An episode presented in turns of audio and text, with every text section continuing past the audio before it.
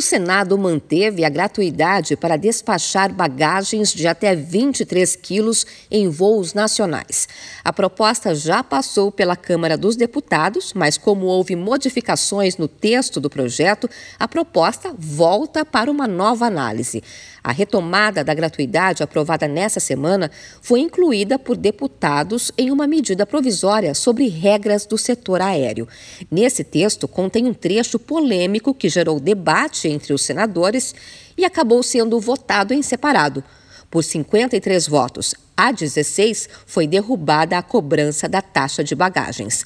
O relator, senador Carlos Viana, do PL de Minas Gerais, chegou a retirar o trecho do parecer, mas acabou perdendo a votação em plenário. O relator fez um apelo e chamou a medida de retrocesso, porque, segundo ele, vai prejudicar as empresas aéreas. Nós estaremos retrocedendo na questão de tornar o Brasil mais competitivo. Nós precisamos olhar o futuro. Em 2017, as companhias aéreas foram autorizadas a cobrar pela bagagem despachada. Nelsinho Trade, do PSD do Mato Grosso do Sul, foi quem apresentou o destaque. Nelson afirmou que a promessa do setor aéreo era que os preços das passagens iriam baixar, e isso acabou não acontecendo.